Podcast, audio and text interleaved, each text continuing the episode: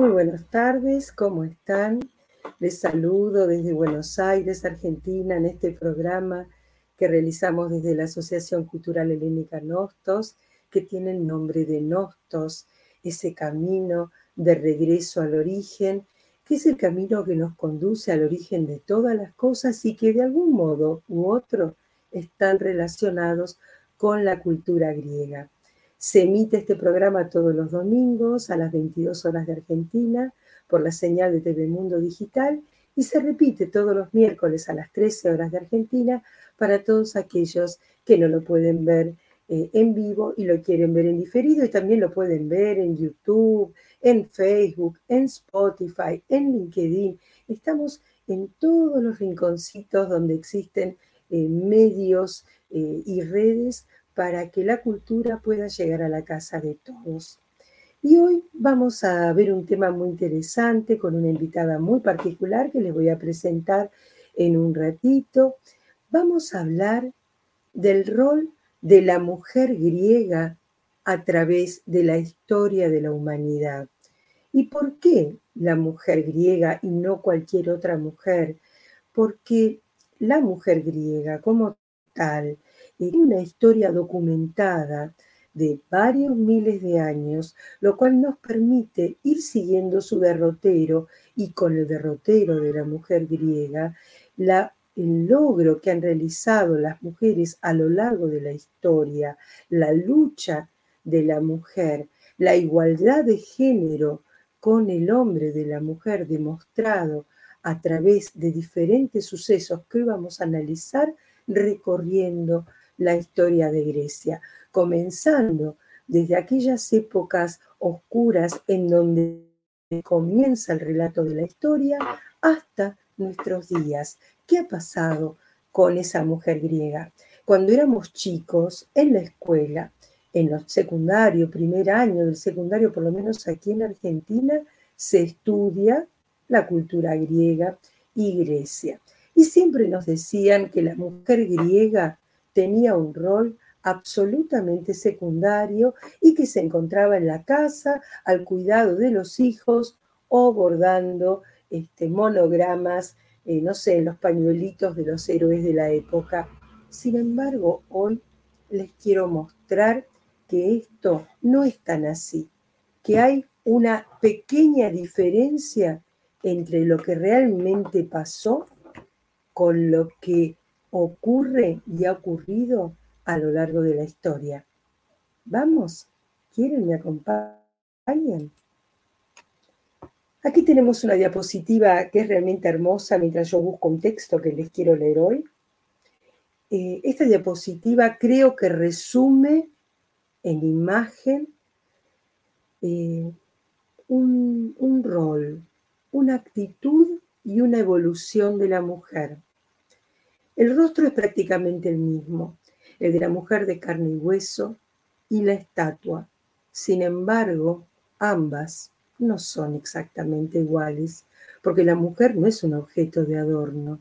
La mujer es un ser vivo, a igualdad de derechos y condiciones, que su parte, digamos, correlativa, porque somos necesarias, el hombre y la mujer somos necesarios en la creación para mantener esta especie sobre la tierra. No somos más ni menos uno que el otro.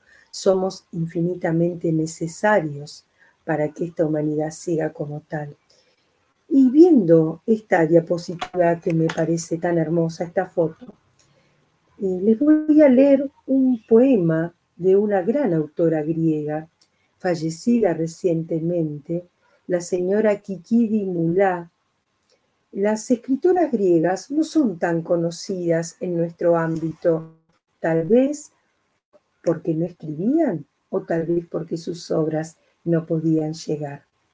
Lo vamos a descubrir hoy, pero fíjense lo que nos dice Kikidi Mulá. El título de esta poesía es Indicio de reconocimiento y se la dedica a la estatua de una mujer con las manos atadas y dice así, todos ellos te llaman estatua de inmediato y ahora mismo te llamo mujer. Adornas un parque, Desde una distancia nos engañas. Uno podría pensar que te has acomodado para recordar un bello sueño que tal vez hayas soñado y salgas algún día de viaje para vivirlo. Pero viéndote de cerca, el sueño es claro. Tus manos están atadas detrás de tu espalda con una cuerda de mármol. Tu pose es de quien tiene voluntad para encontrar algo que le ayude a escapar de la angustia de estar cautiva. Es lo que le pidieron al escultor, una cautiva, una prisionera. Aún, pesar el agua de lluvia en tu mano o la pequeña flor de una margarita, no puedes. Tus manos están atadas. Y no es solamente la estatua de Argos que está hecha de mármol, si las estatuas pudieran iniciar las luchas de libertad y revolución, como los esclavos, los muertos y nuestros sentimientos, desfilarían en una cosmogonia de mármol, con las manos atadas de nuevo, cautivas. Todos ellos te llaman estatua. Y yo de inmediato, ahora, ahora mismo te llamo mujer. Y no es porque el escultor te consignó al mármol como mujer y tus caderas prometen la fertilidad de las estatuas, a causa de esas manos atadas que poseías durante muchos siglos, a través de los cuales te he conocido, mujer, te llamo mujer y te llamo mujer porque eres una cautiva. Este es un hermoso poema de Kiki Dimulá que comienza desde la escritura a revolucionar el concepto de esa mujer estatua, de esa mujer adorno con las manos atadas. El graffiti en una calle escribe, Sal de Ítaca, Penélope, el mar es también tuyo, dándole estímulo a la mujer para que la mujer reconozca su propia fuerza y no se quede sentada tejiendo y destejiendo, esperando, sino que ella también luche por sus sueños. Qué hermosas frases, ¿no?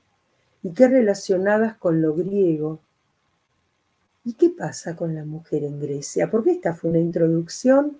La mujer en Grecia recorrió un largo camino, un largo camino en el cual Kikiri Mulá recién nos dio algunas pistas. La mujer en Grecia participó en la literatura, participó en la sociedad, participó de la mitología y fue parte de la historia y de la historia reciente de Grecia y de la historia de su independencia.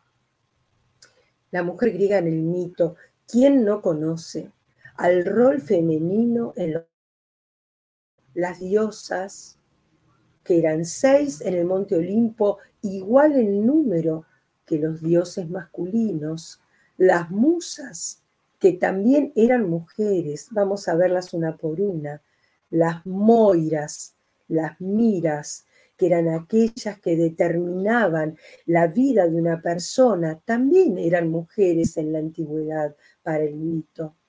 La sibila, la pitonisa, que era la mujer que profería diferentes eh, oráculos y procesos de adivinación, también era una mujer en la antigüedad.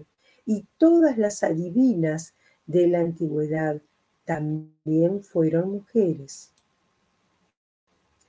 Les muestro el, el, Olimpo, ¿no es cierto? Los dioses del Olimpo, obviamente, esto estamos hablando de teología, de hace dos mil años atrás, ya esto no es parte de ninguna creencia religiosa, es simplemente una forma que tenían los griegos para explicar las actitudes humanas a través de sus dioses hechos a su propia imagen y semejanza.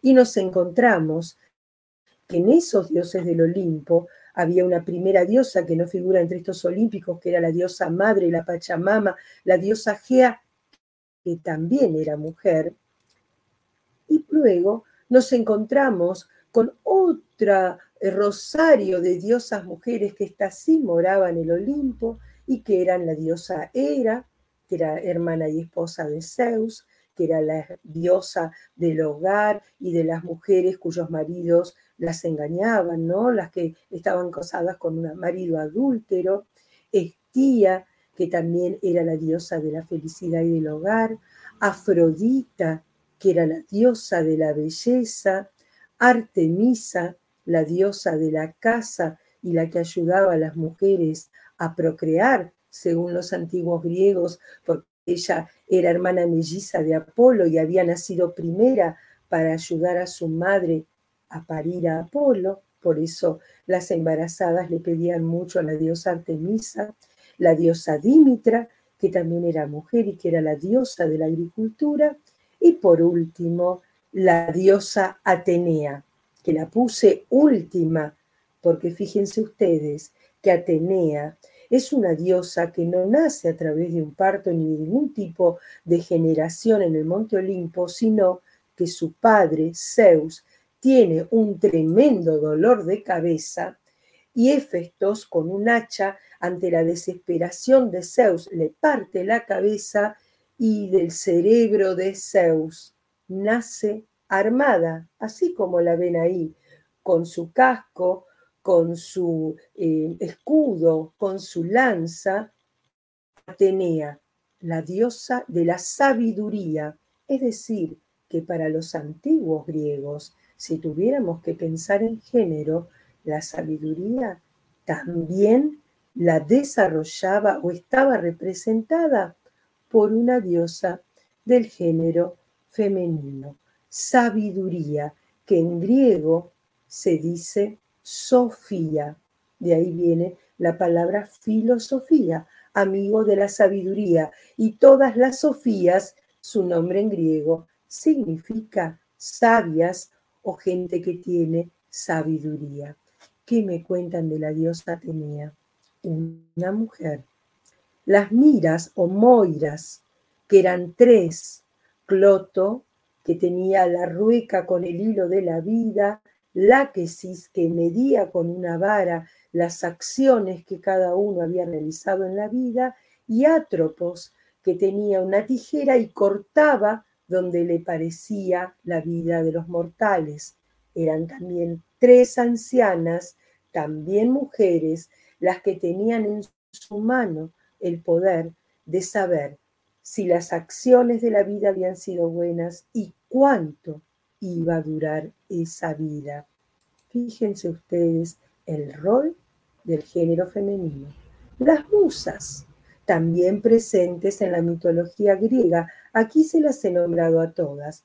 A Calliope, que era la musa de la elocuencia y la poesía lírica, a Euterpe, que era la musa de la música, Clio, que no solamente es un auto, sino que también era la musa de la historia, Erato, que era la musa de la poesía amorosa, Melpomene, de la melodía y la tragedia, Polimnia, la de los himnos y de la música sacra, Talía, como la cantante, la musa de la comedia y la poesía bucólica, Terpsícore, de la danza, y Uranía, la musa de la astronomía y las ciencias exactas. Ahí las vemos a todas bailando en una ronda.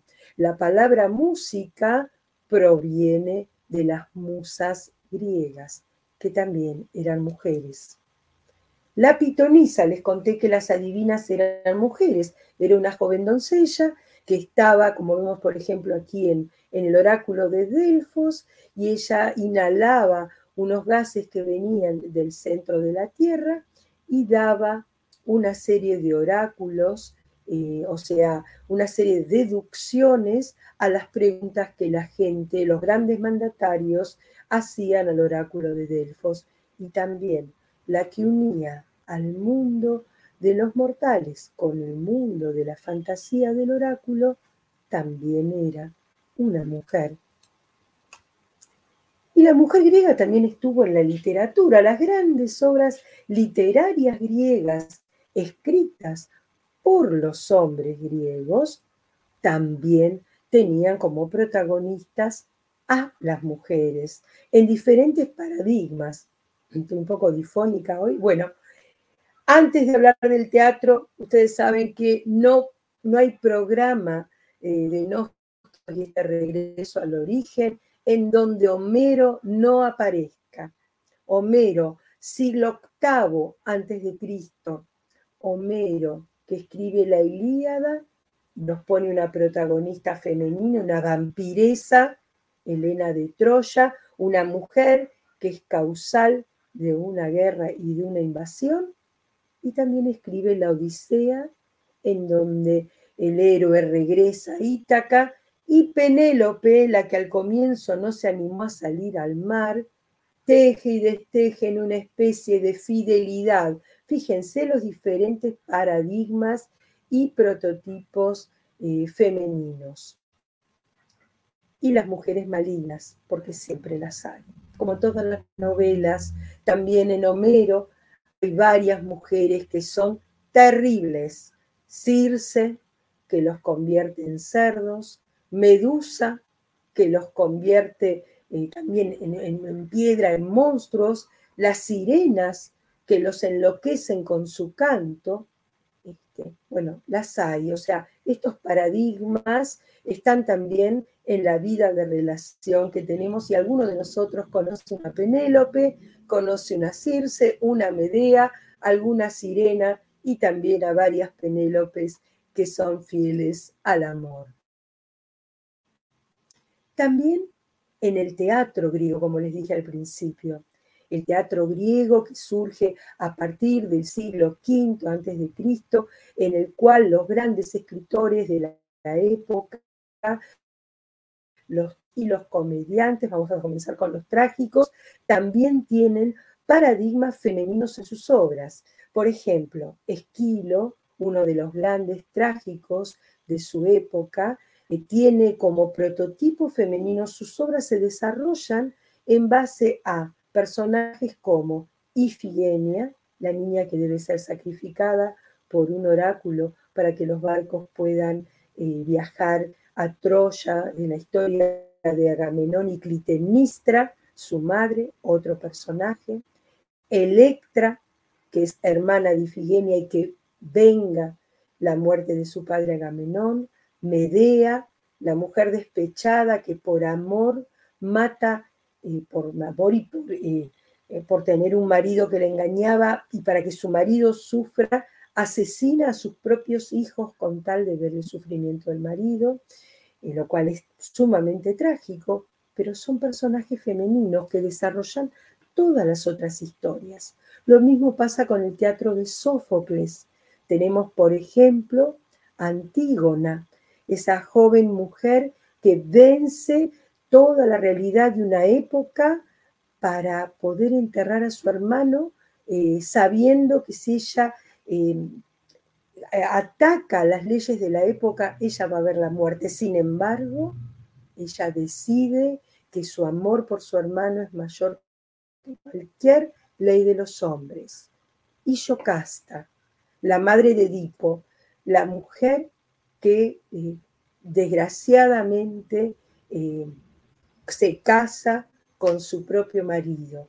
El drama de Yocasta, el drama de Edipo Rey. Todos estos personajes eran femeninos y protagonistas de historias.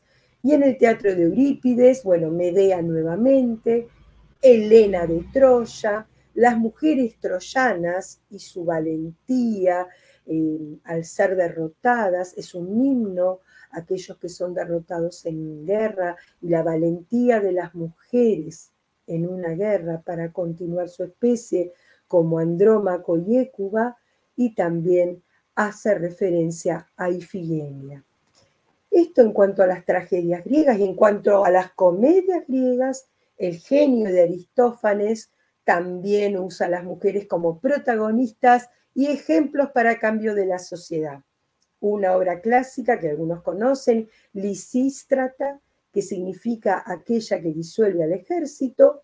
Es una historia bastante graciosa, pero con un trasfondo muy importante, en el cual las mujeres dejan de mantener relaciones con sus maridos porque permanentemente están en la guerra y están cansadas de esperarlos, entonces ellas se declaran en huelga, lo cual es una historia, digamos, disparatada para la época, y también la obra La Asamblea de Mujeres, en las cuales Aristófanes habla de un primer gobierno similar a un protocomunismo gobernado por mujeres y que es mucho mejor a cualquier gobierno de los hombres de la época.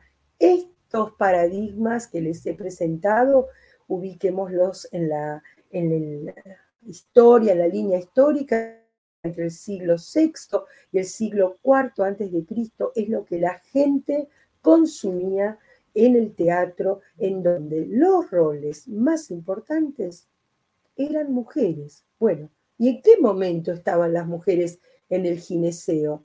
Vaya uno a saber. En realidad, el rol de la mujer en la antigüedad ya comienza en el séptimo milenio antes de Cristo, ya en la prehistoria encontramos estatuillas de mujeres atendiendo a sus hijos o eh, amamantándolos. De alguna manera necesitaron representarlas. En el periodo minoico, así nos vamos, vamos y venimos a lo largo de esta línea de tiempo, había un matriarcado. El periodo minoico se acuerda aproximadamente entre el año 3000 y el 1500 a.C. en Creta y Santorini, en esos palacios impresionantes que tenían, la mujer era una diosa prácticamente. Fíjense ustedes la belleza de estos frescos que representan a las mujeres de la época podrían ser cualquier mujer del día de hoy, inclusive algunas de ellas con sus ojos maquillados, sus cabellos recogidos, sus vestidos bordados, en un ambientes lujosos, con cámaras, dormitorios impresionantes, donde la mujer era eh, sumamente agasajada hasta que esta cultura cae en el año 1500. Aquí esta parece ser una fiesta en lo que está una chica este, de la época, del año 1500 a.C., rodeada por los muchachos, vaya a saber uno qué le estarían diciendo, pero creo que la están pasando muy bien. Bueno, seguimos a lo largo de los años, pasamos la edad oscura y empezamos a tener nuevamente relatos. Eh, en la época de las obras teatrales que les comenté antes, dos grandes mujeres en dos grandes ciudades, en Atenas y en Esparta.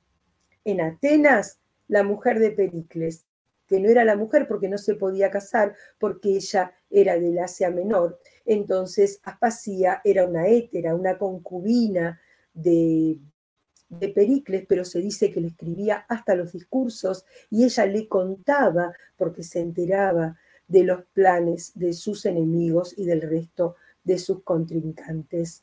Aspasía de Mileto, sumamente fina, una mujer muy refinada, hablaba muchos idiomas y, como les dije, nunca llegó a ser la esposa verdadera porque no era ateniense, otro tema de la época.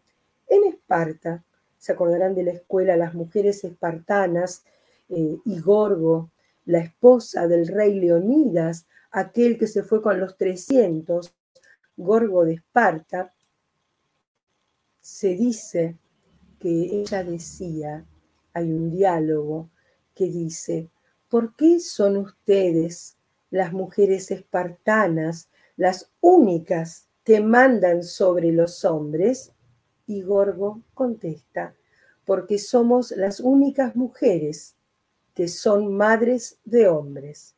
La mujer en Esparta, esta mujer que aparentemente no cortaba ni pinchaba, como decimos aquí en Argentina, eran mujeres que educaban a los hombres para la guerra, con esa frialdad de decirles cuando se iban, tas y epitas, vuelves victorioso con tu escudo o sobre él muerto, pero cobarde nunca.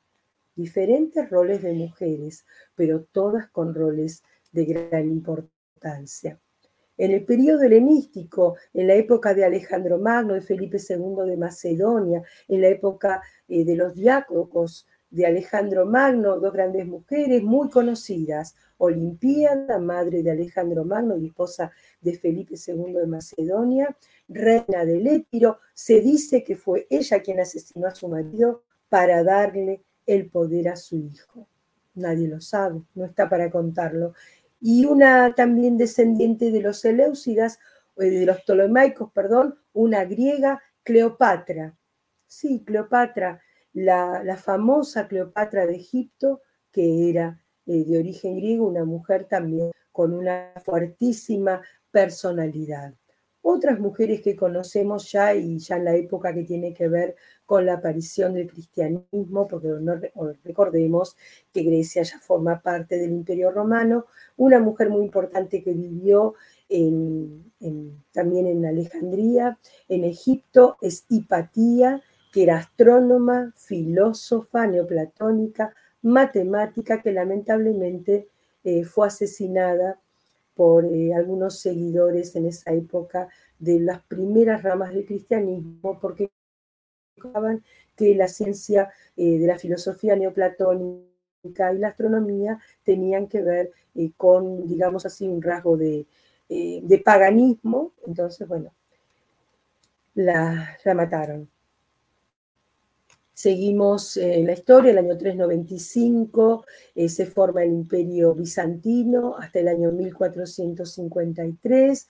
Ahí el rol de la mujer era, eran mujeres emperatrices, mujeres que vivían en las grandes ciudades como era la ciudad de Constantinopla, hasta el año 1453, en el cual, como sabemos, cae Constantinopla en manos de los turcos y surge lo que se llama turcocracia, que es el periodo de esclavitud. Eh, para que los griegos pudieran, eh, digamos, liberarse de este proceso de esclavitud, tuvieron que pasar prácticamente 400 años. Y la mujer vuelve a tener un rol particular. Yo no sé, ah, no voy a poder mostrar esto, bueno, a ver si puedo volver para atrás.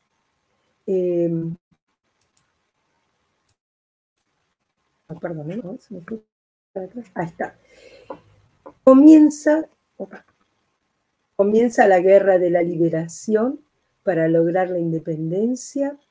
Y para hablar de ello, yo voy a hacer un descanso para mi garganta el día de hoy y voy a traer a este plató, a este estudio, a una gran amiga, a colega también, porque es médica como yo, ginecóloga, que vive en la ciudad de Rosario, de Argentina, en la provincia de Santa Fe, eh, una mujer que conoce muy de cerca la lucha de la mujer en todos sus aspectos por sus derechos, eh, tiene un contacto muy importante por su especialidad eh, con el género y que además empezó a estudiar más en detalle y en profundidad a las mujeres que participaron en, esa, en ese levantamiento, en esa revolución de los griegos, que por 400 años estuvieron esclavos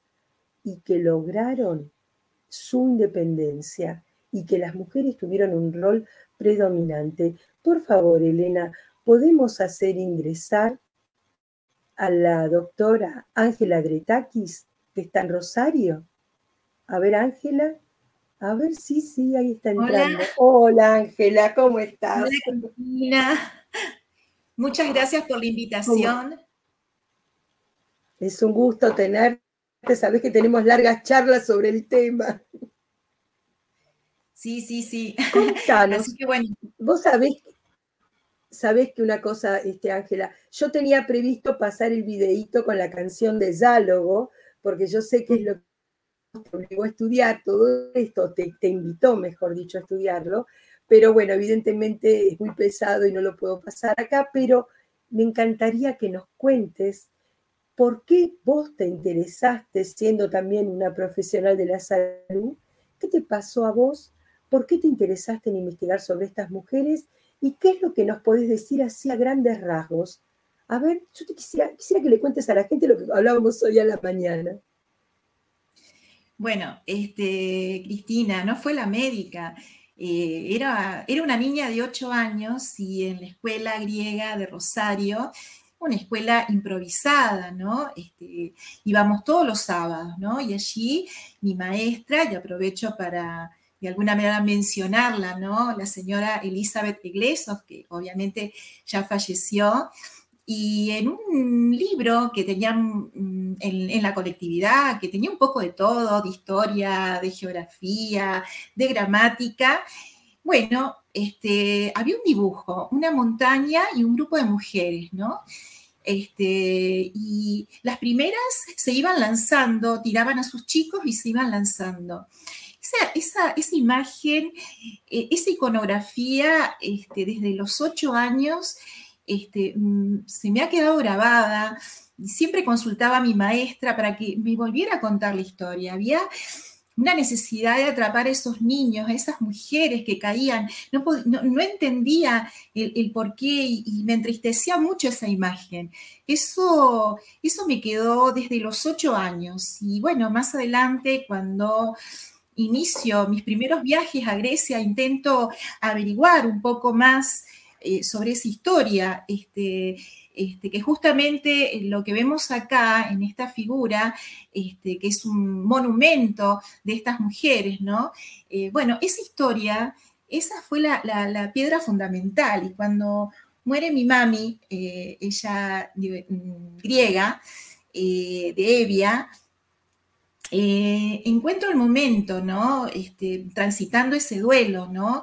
Fui a buscar entonces, fui a buscar esta, esta historia de estas mujeres, ¿no? que mm, para no caer en manos de los turcos inician un gran festejo, una gran danza, como en un ritual, en esas montañas de Yálogo, y se lanzan como, como los aetos, como las águilas, que eran símbolos zuli, ¿no? Y bueno, a partir de esa, historia, este, empieza una búsqueda, ¿no? No me era suficiente, empiezo a buscar más sobre ella, casi casi con la idea de tener casi un diálogo con ellas, ¿no? Este, sobre esa decisión. Y bueno, y fui avanzando cada vez más y me fui adentrando en las mujeres y la revolución, porque este hecho de estas mujeres ocurre en 1803, mucho antes de este levantamiento revolucionario que fue en 1821, ¿sí? Y, sobre todo eh, eh, ese hecho de estas mujeres antecede otro, otro hecho importante que fue eh, familiar de ellas, ¿sí? La historia de Mosco Chabelas, ¿sí? Para ponerlo en contexto, como bien dijiste, fueron cuatro siglos de esclavitud, este, donde los griegos no solamente perdieron sus territorios, sino, sino que fueron considerados rayas, fueron considerados esclavos este, durante la turcocracia, ¿sí? Y a lo largo de, de esos cuatro siglos, ¿sí? Eh, las mujeres tuvieron que soportar que sus hijos de 13 y, o 14 años fueran secuestrados para integrar este, el ejército turco, fueran secuestrados, estirpados de sus familias. Niñas, las niñas campesinas eh, secuestradas para entonces ingresar en el harén o en el caso de en las contiendas, en las batallas, sufrir eh, distintos tipos de violaciones, vejaciones, encierros, ¿sí? Eso aconteció durante cuatro siglos, pero en esos cuatro siglos no quedaron los griegos este, expectantes, sino que hubo este, tribus en determinadas zonas, sobre todo en las zonas donde justamente eran eh, sobre todo más torturadas, de mm, zonas donde los turcos ejercieron un, poder este,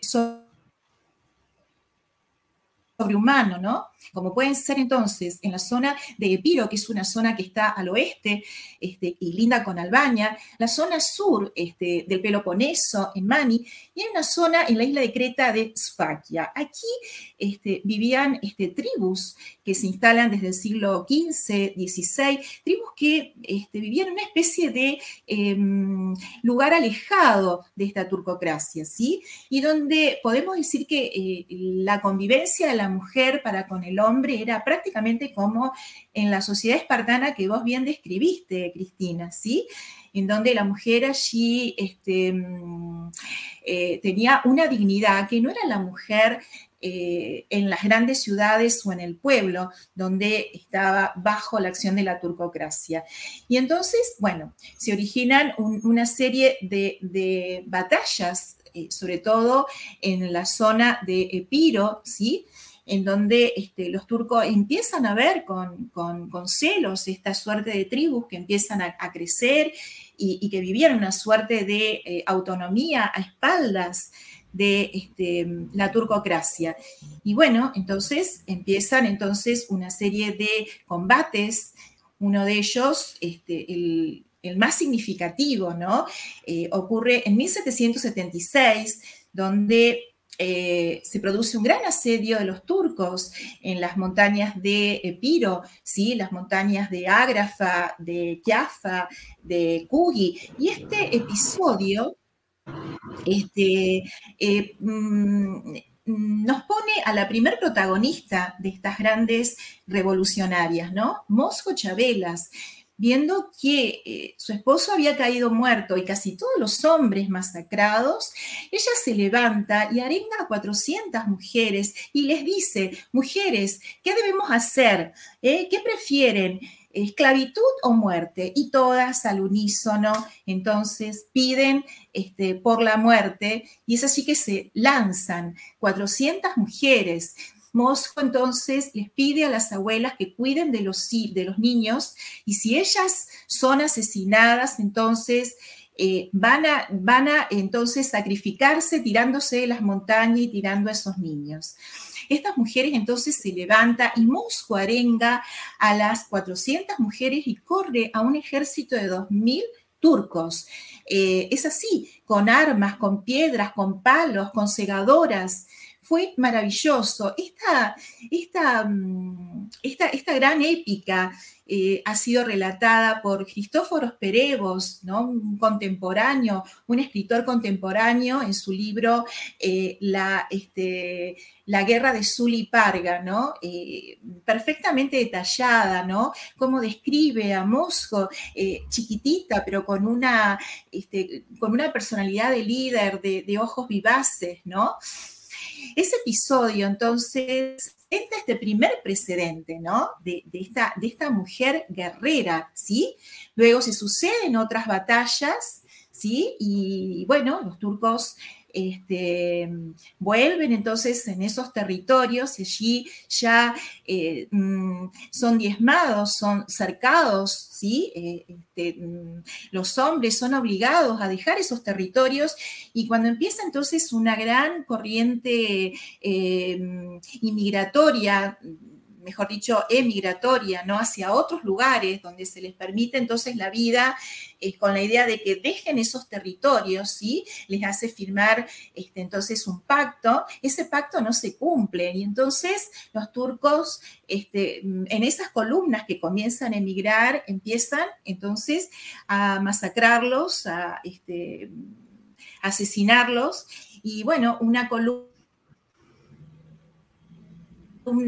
que no logra escapar, que es esta columna, este, esta columna simbólica de, mujeres, unas 50 mujeres con sus niños, quedan entonces atrapadas en estas montañas de Salongo, este, en griego Yálogo, ¿sí? Eh, mm, ocurre en diciembre, hace mucho frío, alrededor del 17 de diciembre, es víspera de, de Navidad y se encuentran solas, solas con sus niños, sin posibilidad de hacer frente a un ejército que iba a ir por Y bueno, mm, deciden como, como Mosco, ¿no? Como eh, eh, esa, esa abuela, ¿no? Esa abuela este, que, mm, que les grita a las mujeres esclavitud o muerte. Y ellas vuelven a repetir ese ritual. ¿Qué queremos? ¿Esclavitud o muerte? Y obviamente... Se arrojan al vacío, se arrojan al vacío, ¿no? Inician, inician un, gran, un gran baile, un gran baile y, bueno, y se lanzan como las águilas, ¿no? Ese, eso fue en 1803 y, y senta un precedente eh, importante porque esto corre por toda Europa, eh, Lord Byron eh, les dedica una poesía, este, Inglaterra, Francia se conmueve con, con, este hecho, ¿no? Pero bueno, estamos en 1803 y tenemos que avanzar hacia 1821, que es allí entonces donde hay otras mujeres que son este, protagonistas eh, y mujeres de todas las clases sociales, ¿no? Porque estamos hablando de las este, mujeres fanariotas, ¿sí? Las mujeres este, con jerarquía, aristócratas, que, de alguna manera este, participan, participan a través de la pluma, participan poniendo sus casas, este, como la madre de eh, los Ipsilantis, ¿no? que, que los alberga en su casa, eh, y otras mujeres, mujeres este, guerreras, sí, mujeres guerreras, mujeres que participaron en el frente de batalla o en el mar. Eh, combatiendo eh, como, bueno, como esta figura que aquí la vemos, a la Escarina Bumbulina, como Mantoma Broyenus, como Donna Bisbisi, fueron, fueron guerreras, este, combatieron en el mar y combatieron en, tierra. Este, y bueno, este, hubo otras mujeres donde, bueno, utilizaron la pluma este, como para, escribir cartas, para, para mm, concientizar, sobre todo a las mujeres europeas, ¿no? Y, que pudieran este, recibir ayuda. Eh, para los revolucionarios que, bueno, este, esta, esta gesta comienza en, el Peloponeso, ¿no? Allí este, Colocotronis con, bueno, todo el, panteón de, patriotas griegos, ¿no? Lo, curioso es que en ese panteón prácticamente no, no figuran las mujeres, ¿sí? Este, hay como una, una oscuridad, una rutina. Las mujeres no figuran, no porque no participaron, sino porque fueron invisibilizadas de alguna manera y borrada su participación.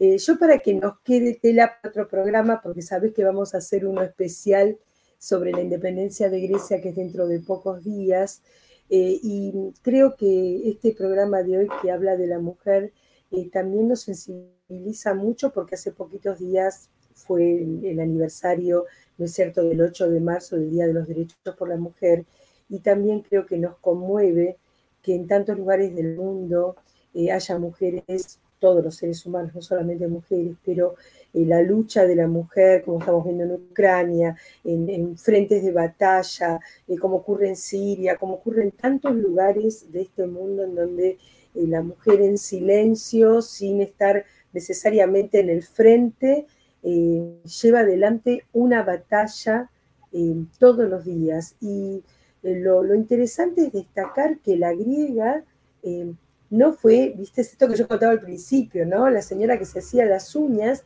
sino que mujeres fuertes, valientes, eh, eh, que se pueden comparar eh, en actitud a cualquier otro individuo y que no son inferiores absolutamente para nada, como esta señora Bubulina, que era peor que 20 hombres juntos en cuanto a su valentía, ¿no?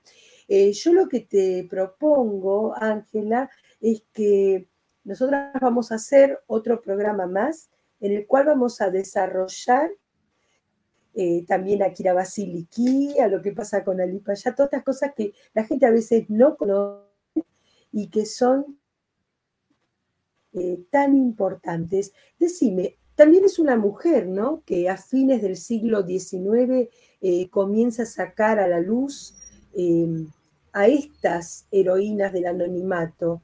¿Cómo se llamaba Calliope? Caligroe Parén, sí, eh, es mm, nuestra primer feminista, eh, periodista ella, eh, que escribe en la editorial de su marido, en, un periódico, el periódico de la mujer, ¿no? Y ella entonces en un congreso eh, que se realiza en París. Ella se presenta como periodista en un congreso feminista, ¿no? Y presenta por primera vez entonces la gesta de estas mujeres y, la presenta entonces a la Karina Bumbulina y, la presenta este, como mujer soldado, como mujer activista. Em, la verdad que eh, tuvieron que pasar casi 70 años para que entonces Caliroe Parén, en fines de 1800, casi 1890, entonces eh, pudiera, ingresó con velas, como digo, ¿no? A ir a buscar a, todas estas mujeres, ¿no? Y, los recursos con, eh, los que contó eh, fueron justamente los poemas de transmisión oral, los poemas este, que, se transmitían, porque casi todo el pueblo no podía, de las clases bajas, no sabía leer, no sabía escribir. Entonces eran todos este, poemas exquisitos, este, transmitidos desde las abuelas, bisabuelas, ¿no? Y allí se cantan están mencionadas y se cantan todas, todas las hazañas de estas mujeres. Esta mujer realmente fue este, a buscar todos estos poemas y, realmente encontró allí entonces este, todas la, mm, digamos, estas historias valiosas, ¿sí? Y además este, pudo este, traducir un montón de este, diarios extranjeros, porque, bueno, de Parén sabía este, hablar en francés, el inglés, y entonces hay documentos de diarios de viajeros de la época, ingleses y franceses, donde este, también detallan con mucho, con detalle este, cada una de nuestras heroínas y, bueno, las ensalza, eh, las describen, cosa que eso no figura en la oficialidad, ¿no? En los libros de historia de los hombres del siglo XIX, inclusive en las memorias de estos grandes coroneles. Eh, eh, quizás están mencionadas al pasar, quizás yo digo de una forma ofensiva, mencionadas como al pasar. Este, es curioso que, bueno, este, nuestro gran Colocotronis, ¿no? que es, es un, fue un, general y está primerísimo en ese panteón de revolucionarios del 1821, solamente mencione al pasar a Bumbulina, que fue su consuegra, este, como que, bueno, vino acompañado de su hermano a bloquear Nasplio. Es todo lo que se menciona de ella en sus memorias. Em, y realmente, bueno... era la este necesidad de, un machismo de la superlativo. Todas estas historias inclusive siguen abiertas, no son biografías que están cerradas. Permanentemente están revisadas por las historiadoras, permanentemente puede haber documentos, puede haber este, nueva información que arroje un poco más de luz, por ejemplo, la muerte dudosa de las Karina, este, que está siendo investigada por este, una amiga nuestra, ¿no? En común, por Aprilia Caloyerópulos, este, que es una docente y universitaria en Norteamérica, ¿no? Donde este, fue un homicidio, pero muy dudoso, porque la historia oficial habla de una reyerta familiar que se dio porque, bueno, el hijo de Bumbulina amaba a una chica eh, y, se van juntos porque se amaban y la familia de la chica fue a la casa de Bumbulina a pedirle explicación. Resultado de eso, Bumbulina termina asesinada.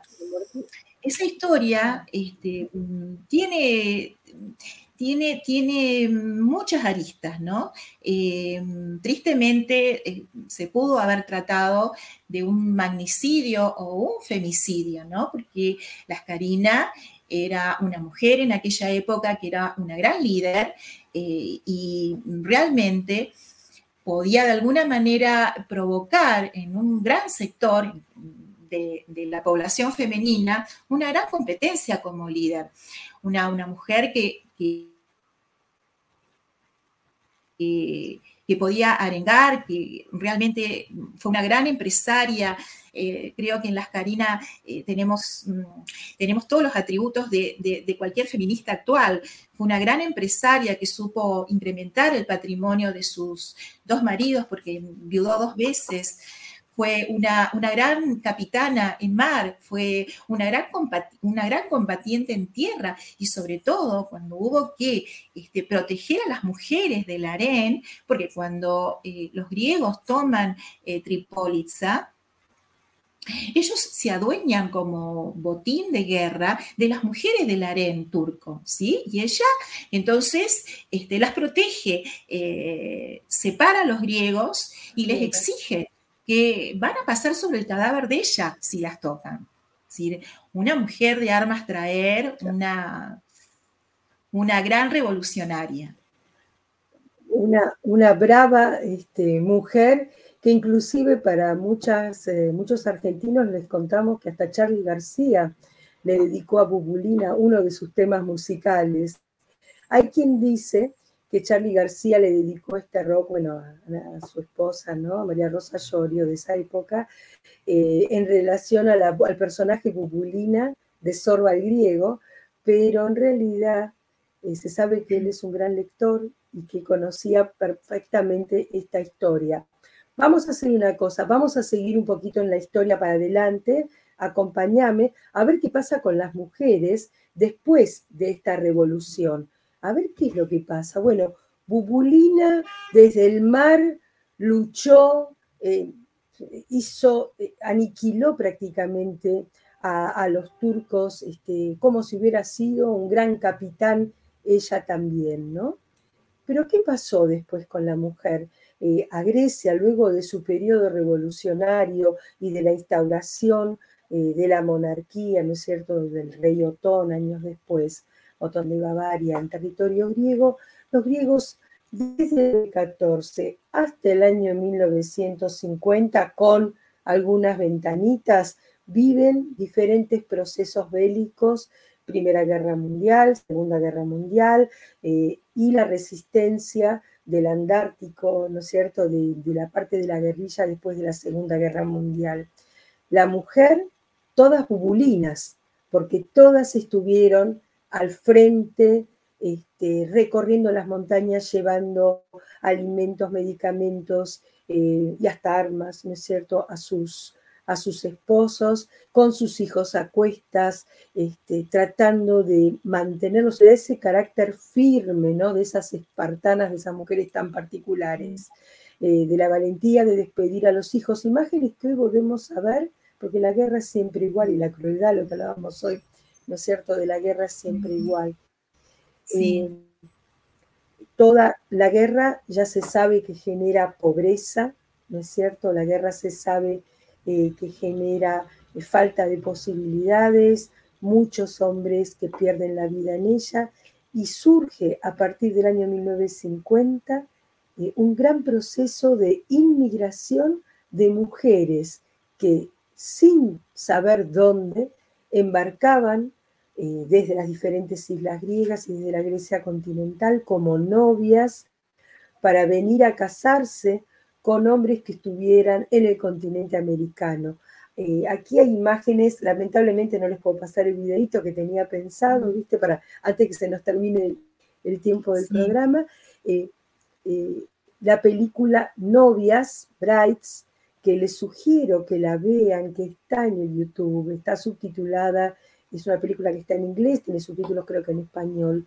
Véanla eh, realmente para que vean la epopeya de todas estas mujeres que con sus trajes de novia y la foto de alguien que las iba a esperar en un puerto, viajaban al otro mundo sin saber a qué se o con qué se iban a enfrentar. También habla de valentía de la mujer.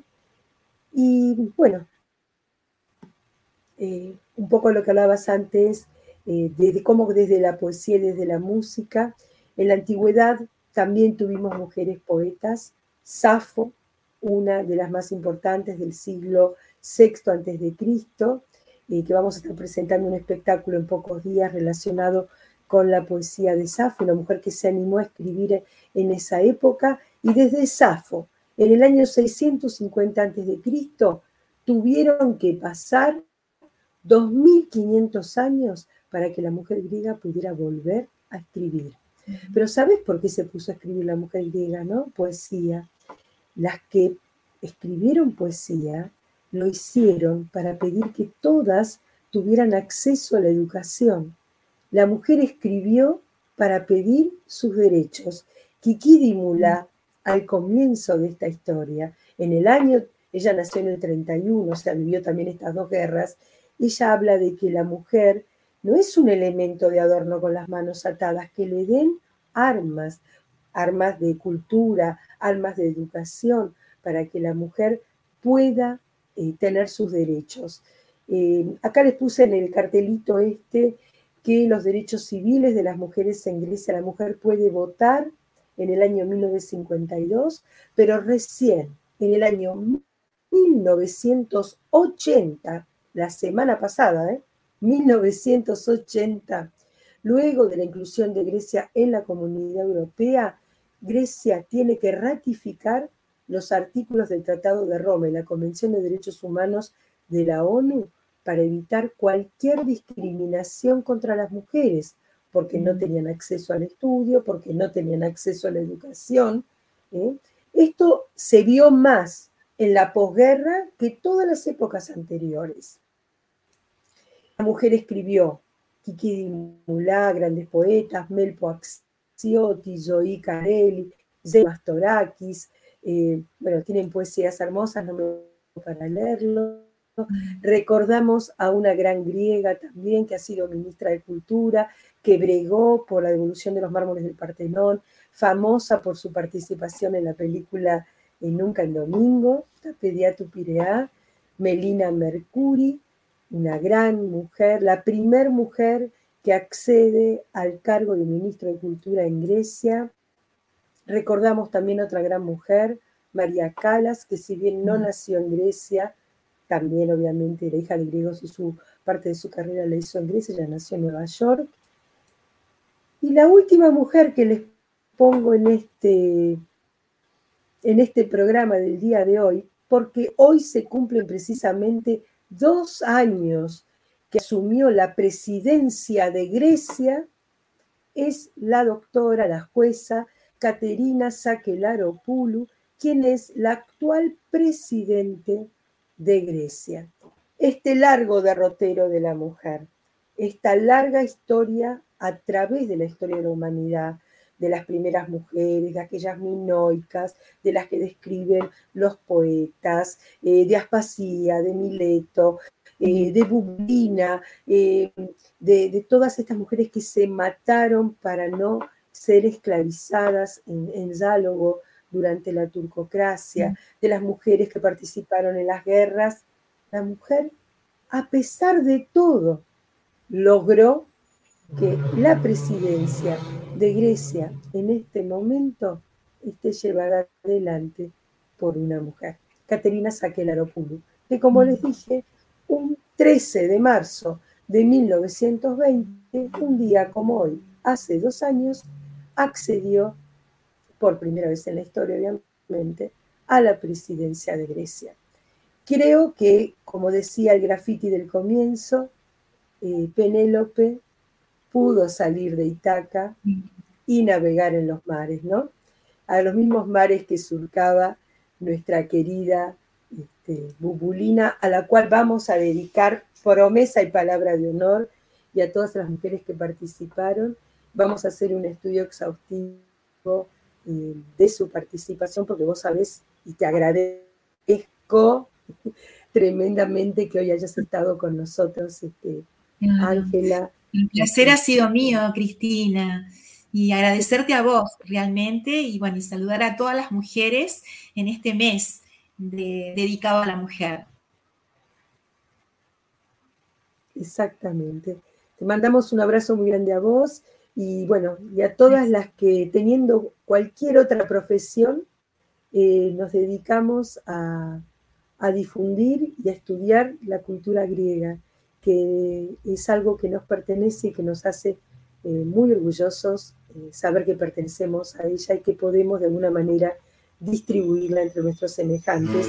Y bueno, nos despedimos con esta última imagen de la mujer de carne y hueso y la mujer de piedra para que recordemos los derechos de la mujer de cada lugar del planeta, de cada país de esta tierra, para que recordemos que el Día de la Mujer no es solamente pensar en flores, pajaritos y, no sé, pinturitas de color rosa, sino en la lucha de la mujer por estar, por ser, por sus derechos, por el respeto, eh, pensar en todas las mujeres que han perdido la vida por las diferentes luchas eh, y sobre todo aquellas que contra su voluntad han sido violadas, masacradas, mancilladas. Eso es lo que debemos conmemorar y nunca celebrar el Día de la Mujer. Porque no haya más mujeres estatua con manos atadas. Muchísimas gracias, Ángela. Muchas gracias. Nos vemos. Un placer. Muchísimas gracias a todos y Dios mediante los esperamos el domingo próximo en esta señal de TV Mundo Digital, donde seguramente tendremos algún otro tema de su interés para poder desarrollar. Yasas, chao, hasta el domingo que viene. TV Mundo Digital en vivo por YouTube Live, Facebook Live, conectando la cultura latina al mundo.